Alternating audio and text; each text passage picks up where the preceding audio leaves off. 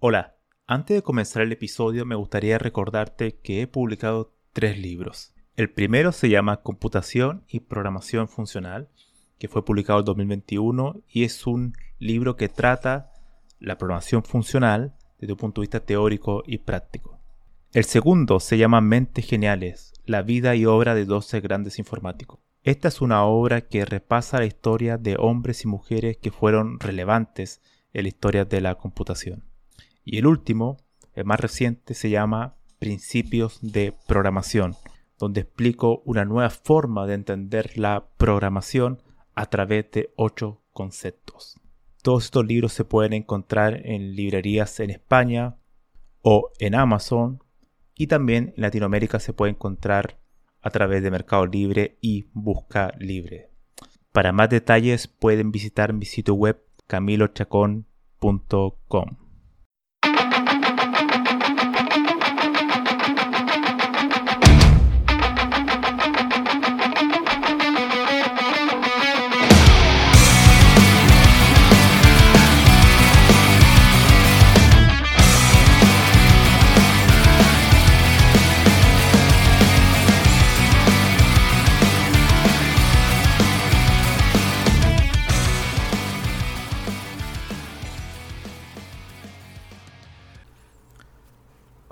bienvenidos a este episodio número 7 del podcast. Mi nombre es Camilo Chacón y hoy vamos a tratar el tema de la teoría de la computación y la teoría de la programación, ver eh, qué significa cada una de ellas y cuáles son sus diferencias. Así que vamos a partir con la primera, que es la teoría de la, de la computación bueno, hay algún episodio en el podcast donde yo he tratado esto, eh, principalmente en el tema de la máquina de Turing, todo lo que tiene que ver también con la programación funcional, el cálculo lambda. Son los dos. La teoría de la computación como tal eh, es, un, es la forma más abstracta que tiene la computación en la actualidad. Es decir, son modelos matemáticos que tratan de responder a tres preguntas principales. Uno, ¿qué es la computación? Dos, ¿qué es computable? Y tres, ¿qué es computable dado una cierta cantidad de recursos, un límite de recursos? Entonces, al final también trata de responder según esta, esta cierta cantidad de recursos, que puede ser de distintos tipos, memoria, disco duro, etc. ¿Qué, eh, qué podría ser computable y qué no podría ser computable. En este tema nacen dos modelos principales. Uno es la máquina de Turing y el cálculo lambda. Ellos, esos modelos nacen en la década de los 30 del siglo pasado para dar respuesta a lo que es computable o no. O sea, qué, cuáles son, por así decir, los fundamentos teóricos de lo que es la computación, de lo que es un proceso que hoy en día le decimos algorítmico, y cómo eso eh, afecta la futura aparición de los computadores digitales que aparecerían ya en la década de los a mediados de los 40, 50 eh, aparecerían los primeros computadores digitales. Es decir, la teoría de la computación es la parte teórica de la computación en sí y no tiene una parte tan eh, aplicada como es la, segunda teoría que veremos. Ahora, claro, al, ser, al tener nombre de teoría, obviamente uno asume que no tiene una parte tan aplicada.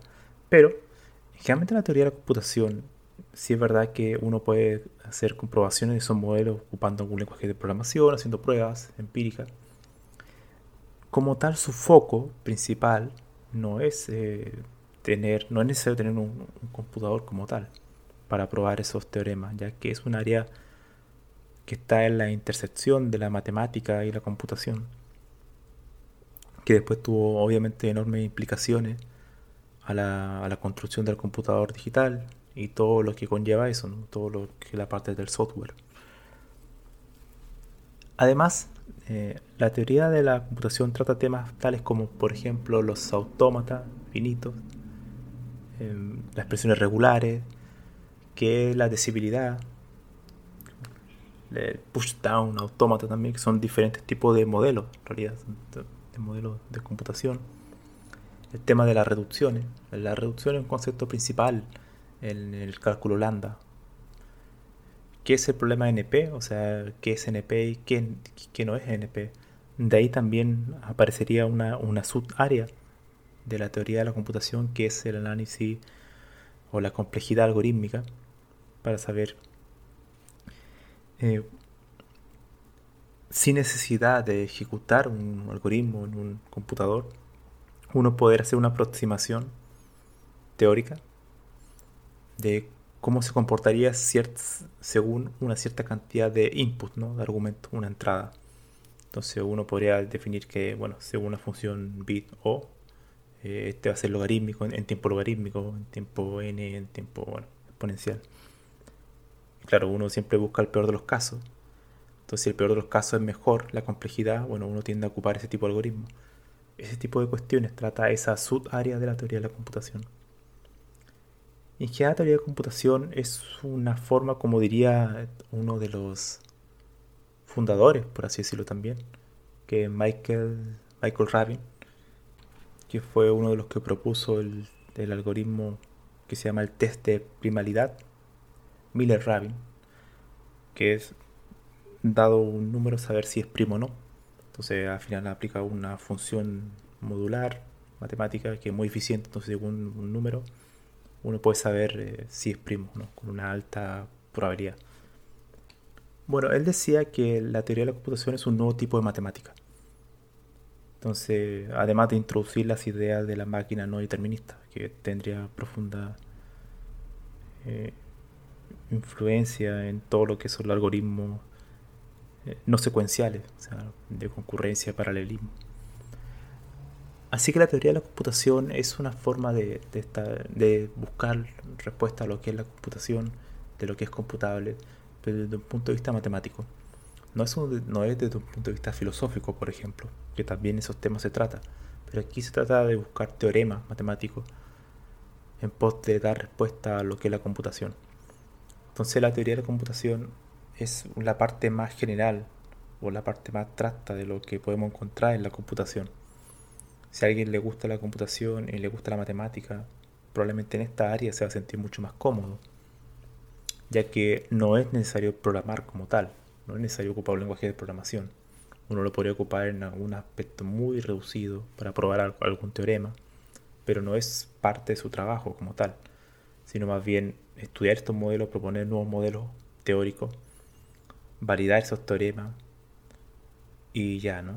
Entonces, los impulsores de esto fueron obviamente Alan Turing y Alonso Chur, que dicho sea de paso, eh, Alonso Chur fue uno de los fundadores como tal de, la computación por el cálculo lambda, pero si uno ve la historia de él, en, cuando nacen estos dos modelos de Alan Turing y Chur, casi prácticamente al mismo tiempo, en la década de los 30, Alonso Chur muere, falleció en 1995, o sea, pasaron mucho tiempo, y él se mantuvo siempre alejado de la comunidad de informática o, de lo que podríamos conocer hoy como ICM, que es eh, Asociación de Maquinaria Computacionales. Y él se mantuvo siempre alejado, no apareció mucho, uno no lo ve mucho escribiendo paper o ese tipo de cuestiones científicas en, en, esa, en esa revista de computación, cuando en el 95 ya la revolución computacional ya se había hecho realidad. Él siempre se mantuvo alejado. Y de hecho, si uno ve su trabajo en todas esas décadas, él siempre se mantuvo publicando en revistas de lógica y matemática. Por tanto, claro, por eso es que él no aparece, no es un nombre que aparezca mucho en, el, en la computación como tal. No era, muchos no lo consideran un informático, sino más bien un matemático lógico, que podríamos colocarlo en la línea o, de, una cierta familia, de lo que es, por ejemplo, Kurt Gödel de, ese estilo. O David Hilbert, de como esa línea de lógicos matemáticos, que en su caso él, no pensaba en ordenadores cuando propuso el cálculo lambda, sino que a ver cómo podíamos construir este, esta cuestión que, le, ni siquiera se llamaba en ese momento algoritmo, sino que era solamente una función computable. que de hecho el término computable después también aparecería, sino que era una función o aplicar cierta recursividad para ese tipo de cuestiones. Entonces, él nunca parece estuvo muy interesado en la computación como tal. Así que siempre se mantuvo al margen. Estaba netamente interesado en lo que es la teoría de la computación. Pero incluso, incluso mucho más, más que la teoría en la parte lógica, matemática. Él tiene mucho después paper en, en todo lo que es la teoría de tipo. La teoría de tipo que nace con Bertrand Russell y Whitehead en el, a principios del siglo XX, con su libro de Principio de Matemática, donde él, para evitar ciertas paradojas lógicas, aplica ciertas restricciones a, esa, a esas operaciones utilizando un sistema de tipo. Bueno, él seguiría trabajando también en, esa línea, eh, Church, y que, claro, esa área también va a influenciar a los lenguajes de programación, en particular a los que son de estáticamente tipados, ¿no? los que tienen un tipo de dato asociado. Pero no es, él nunca hizo un trabajo con lenguaje de programación, siempre se mantuvo la parte muy, muy teórica, pero teórica de la matemática, eh, de la lógica. Así que ni siquiera eh, se involucró mucho en lo que era la teoría de la, de la computación como tal. Quizás por eso no es un, no, la programación funcional en general no, nunca tuvo tanto realce, siempre se mantuvo detrás. Y recién ahora está apareciendo de nuevo en lo que vendría siendo la influencia de Alan Turing. Alan Turing sí lo podemos considerar un informático neto, totalmente un informático, porque no tan solo él creó las A-Machine, las máquinas automáticas, que, que así las llamó él, después se conocerían como máquina de Turing Y eh, además no se limitó a eso, él escribió ensayos sobre inteligencia artificial, un área fundamental en la computación. Además, en la máquina universal de Turing, él incorpora el concepto de que uno puede tener una máquina con un conjunto de instrucciones y la agrega, uno la añade a la, otra máquina. Y ese concepto, muy simple, es fundamental en lo que conocemos hoy en día como programas computacionales, que está asociado también a los lenguajes de programación tener un programa y llevarlo a otro computador, después instalarlo en otro computador, en diferentes computadores, y que yo lo haya escrito, por ejemplo, en un computador distinto y después instalarlo en otro, es un concepto de la máquina de Turing, la máquina universal de Turing. Yo tengo una máquina externa con instrucciones externas y después la puedo computar en otra máquina. Y además, en esa máquina, dar instrucciones nuevas, que no son conocidas por la otra máquina, sino que una vez que la empieza a computar, la, la va a empezar a conocer eso es un lenguaje de programación en sí.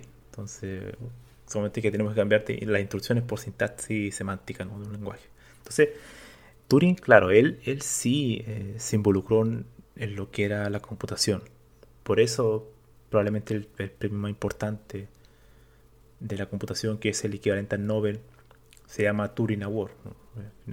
Turing realmente podríamos considerarlo un informático, o sea, el gran informático. Em, entonces, volviendo a la parte de la teoría de la computación, las personas que quieran ingresar a ese tema, hay, varios libros. Yo conozco como introducción el de Michael Sitzer, que se llama Introduction to the Theory of Computation, como introducción a la teoría de la computación. Ese libro es uno de los clásicos para comenzar a aprenderlo.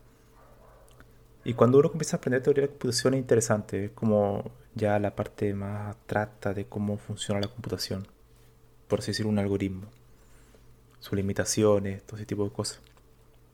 Dejando de lado cuestiones como el, eh, software, el hardware, todo ese tipo de cosas, ¿no? Ya es como un nivel mucho más arriba, mucho más abstracto.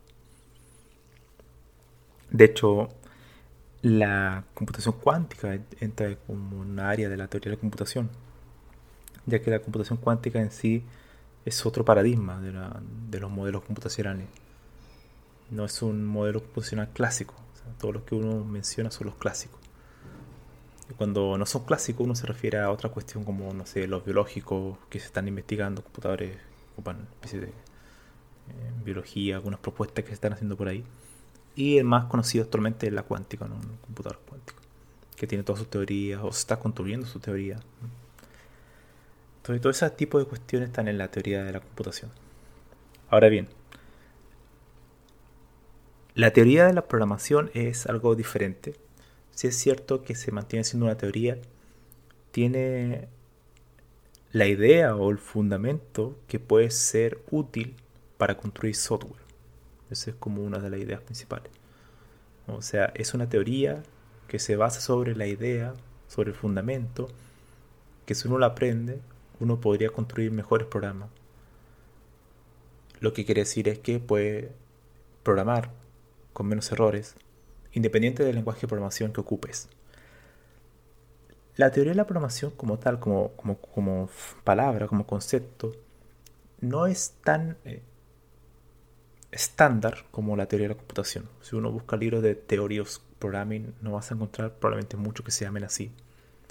En cambio está eh, diversa, está dividida, dispersa en distintos conceptos que van hacia la misma idea. Por ejemplo, la verificación formal, la correctitud de programas computacionales son cosas que hacen referencia a lo mismo. La verificación formal es muy útil cuando uno quiere comprobar que un algoritmo esté bien definido, que los argumentos de entrada y de salida estén bien eh, especificados. Y es extremadamente útil en los algoritmos concurrentes y paralelismo, que son sumamente difíciles de diseñar porque uno mentalmente uno tiende a pensar de manera secuencial, pero la secuencialidad se rompe en los algoritmos concurrentes y, paralelos. De hecho, Dos personajes clave de esta área son, por ejemplo, uno Edgar, Edgar y Leslie Lamport. El primero eh, propuso un tema, que, o sea, propuso un algoritmo que se llama algoritmo de Decker, que era un problema, un, algoritmo de programación concurrente para exclusión mutua, que era un problema clásico que la idea es que, permite a dos procesos ejecutar, o sea, compartir recursos sin conflicto. O sea, hay dos procesos que están ejecutando de manera concurrente y pueden compartir un recurso sin caer en un deadlock, un error de una excepción, que antes ocurría eso. Entonces era muy complicado trabajar con problemas concurrentes. Y la concurrencia se usa para hacer algoritmos más eficientes, más rápido. Que su respuesta sea más eficiente, más, o sea, que, se acorte el tiempo de espera. Pero claro, eso genera que tienen que compartir los mismos recursos. Entonces, ¿cómo los coordinamos para que no haya conflicto en esos recursos? Ese es el problema de la exclusión mutua. Y Dijkstra propone este algoritmo de Decker, o Dicker, no sé cómo se pronuncia, que soluciona esto. Para dos procesos. Eso es importante para dos procesos. Posteriormente aparecería Leslie Lamport y propondría el algoritmo de la panadería, que es el algoritmo que es la misma idea de Dijkstra, pero ya no pasa de dos procesos, sino que a n procesos que no, se, que no tienen problema en compartir recursos, esos n procesos. Entonces, ya lo que hace Lamport es una generalización del algoritmo previamente implementado por Dijkstra. Y esa cuestión es, fundamental, o sea, en el sentido de que uno se crea una, un algoritmo de manera donde se hace una demostración matemática o sea, con las invariantes, todo lo que es la verificación formal, y se demuestra que funciona. Eso es fundamental en la teoría de la programación. Uno demuestra matemáticamente que este algoritmo va a funcionar una vez que se implemente en algún eh, computador digital, por ejemplo, en algo aplicado. Esa es la diferencia con la teoría de la computación. La teoría de la programación es algo que tú tiene la finalidad que sea útil para el desarrollo de software. Así también tenemos a otros personajes como Anthony Hoare o Tony Hoare, que propuso el tema de la lógica de Hoare. Uno si lo busca, lógica de Hoare, que agregué unos videos de él en el espacio de Quora. Había, una vez un algoritmo donde ahí pueden encontrar videos sobre él. Y esa lógica de Hoare es muy interesante para aplicar verificación formal, aplicar el tema de la invariancia eh, en un algoritmo. Al final, la idea es que uno puede transformar un programa escrito en cualquier lenguaje. Generalmente se estudia el lenguaje imperativo, que lo puedo transformar en expresiones matemáticas, como una especie de teorema. Yo puedo demostrar que se están ejecutando de manera correcta con, con diversos inputs, de manera automática. Al final, uno transforma los programas en ciertos teoremas y uno a priori antes de ejecutarlo sabe que van a funcionar bien. Eso en la industria hoy en día se mantiene alejado.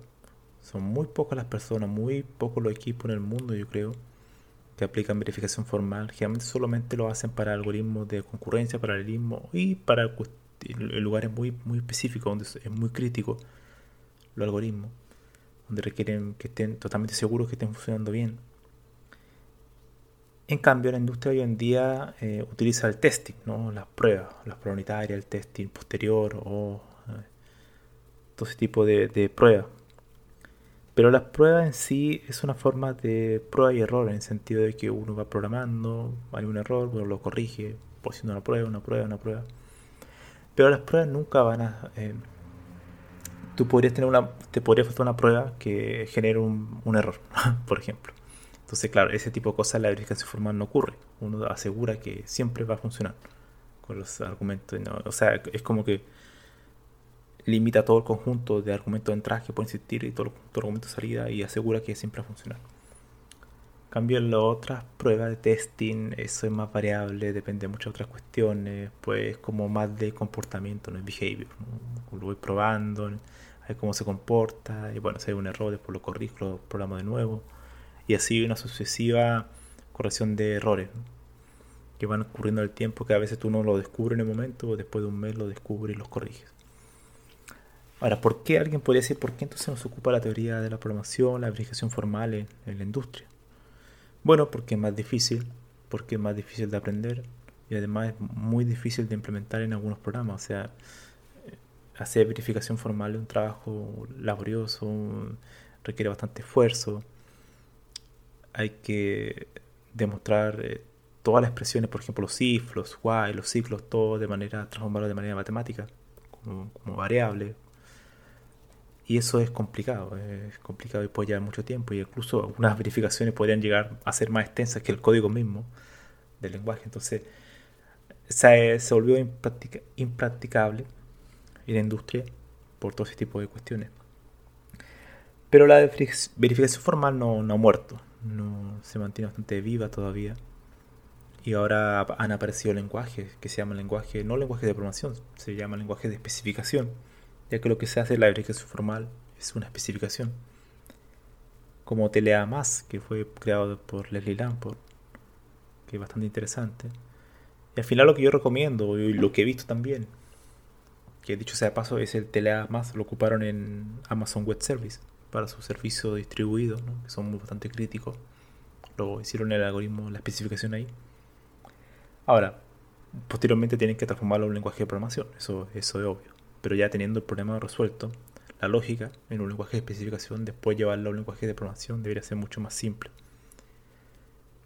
Entonces lo que realmente yo creo que uno debería aprender la verificación formal es para usarlo en, partes críticas de un software. Cuando uno requiere tener un algoritmo muy particular, muy específico de algún cálculo en particular, algo que sea muy el corazón del, del negocio, ahí uno debería aplicar verificación formal y los demás, la las demás partes que son más rutinarias, eh, menos eh, únicas, por así decirlo. Como una aplicación web, mantenedores, ese tipo de cosas. Hay, muchas aplicaciones así, entonces no, es necesario aplicar una verificación formal a eso.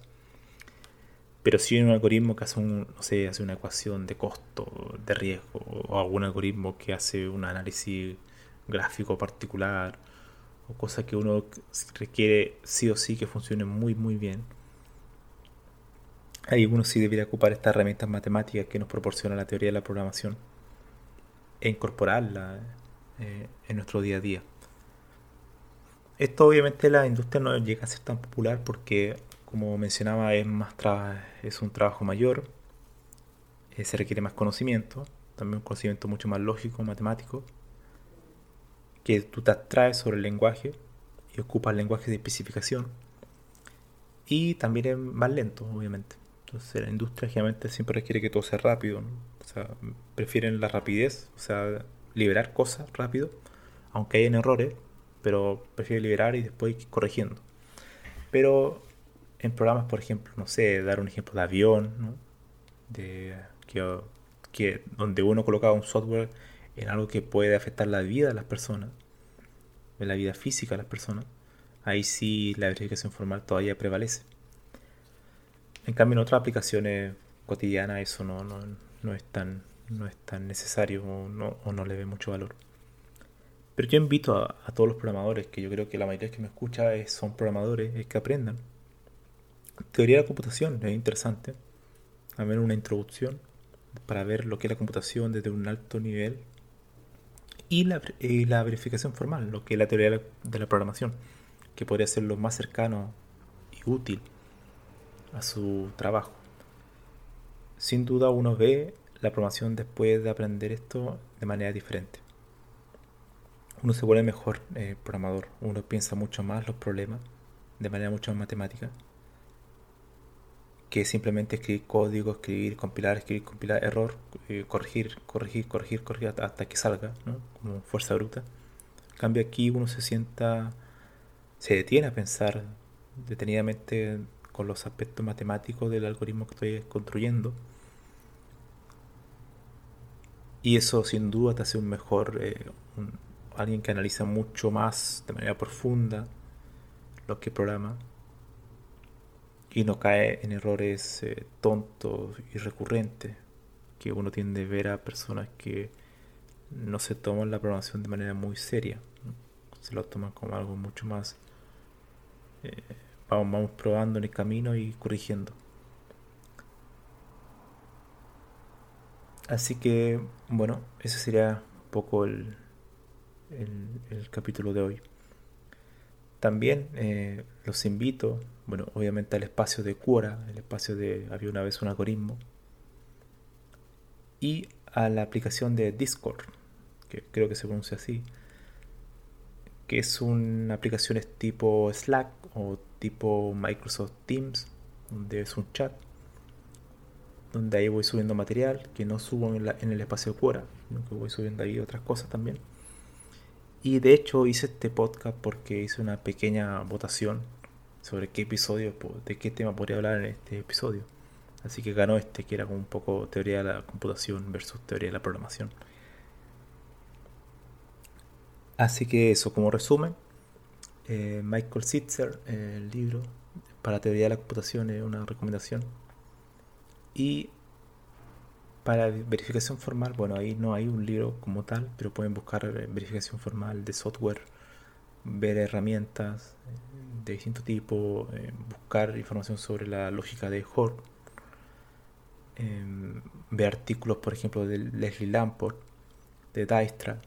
Sin duda eso, esas personas son, son clave para entender la búsqueda de la correctitud en un programa computacional y sin, sin lugar a dudas te vas a hacer un mejor desarrollador de software después de eso, sin duda. Sobre todo cuando quieras trabajar en sistemas distribuidos o de procesos no secuenciales. Así que bueno, eso sería. Nos vemos.